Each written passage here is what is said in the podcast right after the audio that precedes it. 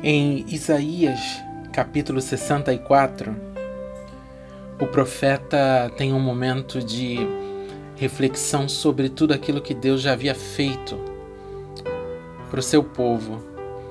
E eu acredito sim que em muitos momentos, principalmente nos momentos de dificuldade, nós precisamos parar para lembrar daquilo que Deus já fez. Porque no olho do furacão, a impressão que temos muitas vezes é que Deus não vai fazer nada, que Deus está em silêncio, ou que não vai, a providência não vai chegar, a cura não vai chegar, o milagre não vai chegar, a porta não vai se abrir. É essa impressão que muitos de nós temos muitas vezes. Porque o olho do furacão realmente é, é impetuoso, né? Ele parece que vem para destruir, sendo que Jesus Cristo já foi ao inferno, já tomou as chaves do inferno, as chaves da morte, e nada acontece debaixo do sol sem a liberação, sem que Deus permita que aconteça.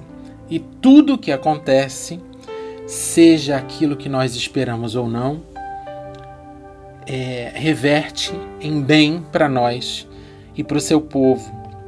Então, no versículo 4, de Isaías 64, Isaías diz assim: Porque desde a antiguidade não se ouviu, nem com o ouvido se percebeu, nem com os olhos se viu Deus além de ti, que trabalha para aquele que nele espera.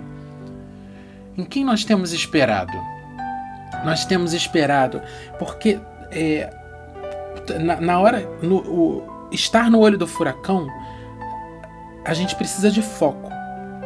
Foco para não sair da nossa posição de filhos de Deus, de povo de Deus. Então, ou a gente está esperando a ligação, ou a gente está esperando o dinheiro na conta, ou a gente está esperando a mão de Deus, a liberação, a hora perfeita, o Kairos de Deus dizendo é agora. Então tudo é foco. Eu sei que no fim das contas o que você quer, o que eu quero é o dinheiro na conta. No fim das contas o que a gente quer é a cura da enfermidade. Mas isso vem depois de quê? Depois do Kairos de Deus, da liberação de Deus, da mão de Deus falando: é agora, eu envio agora. Então, um povo que espera nele tem o mover sobrenatural de Deus e o tempo de Deus a seu dispor.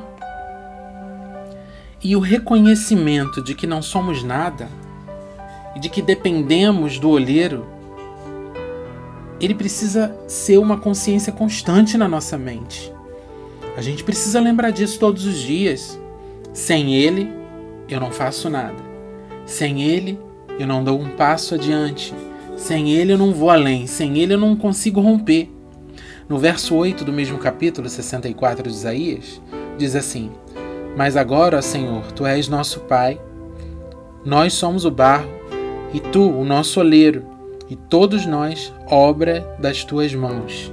Um reconhecimento de que naqueles dias de Isaías eles estavam passando por um, um, um período complicado de destruição, de assolação, de vergonha. Então, Senhor, neste momento de assolação, eu reconheço que nós somos teus filhos, barro nas tuas mãos. Faz de nós aquilo que tu quiseres. Independente dos meus planos, independente das minhas expectativas humanas, que as tuas expectativas se cumpram em mim. Amém? Que seja assim na tua vida, porque aquilo que vem da mão de Deus é o melhor sempre para mim e para você. Deus te abençoe Receba essa palavra no teu espírito. Renove as tuas expectativas nas expectativas de Deus. E sai desse áudio para viver essa palavra na plenitude em nome de Jesus. Amém?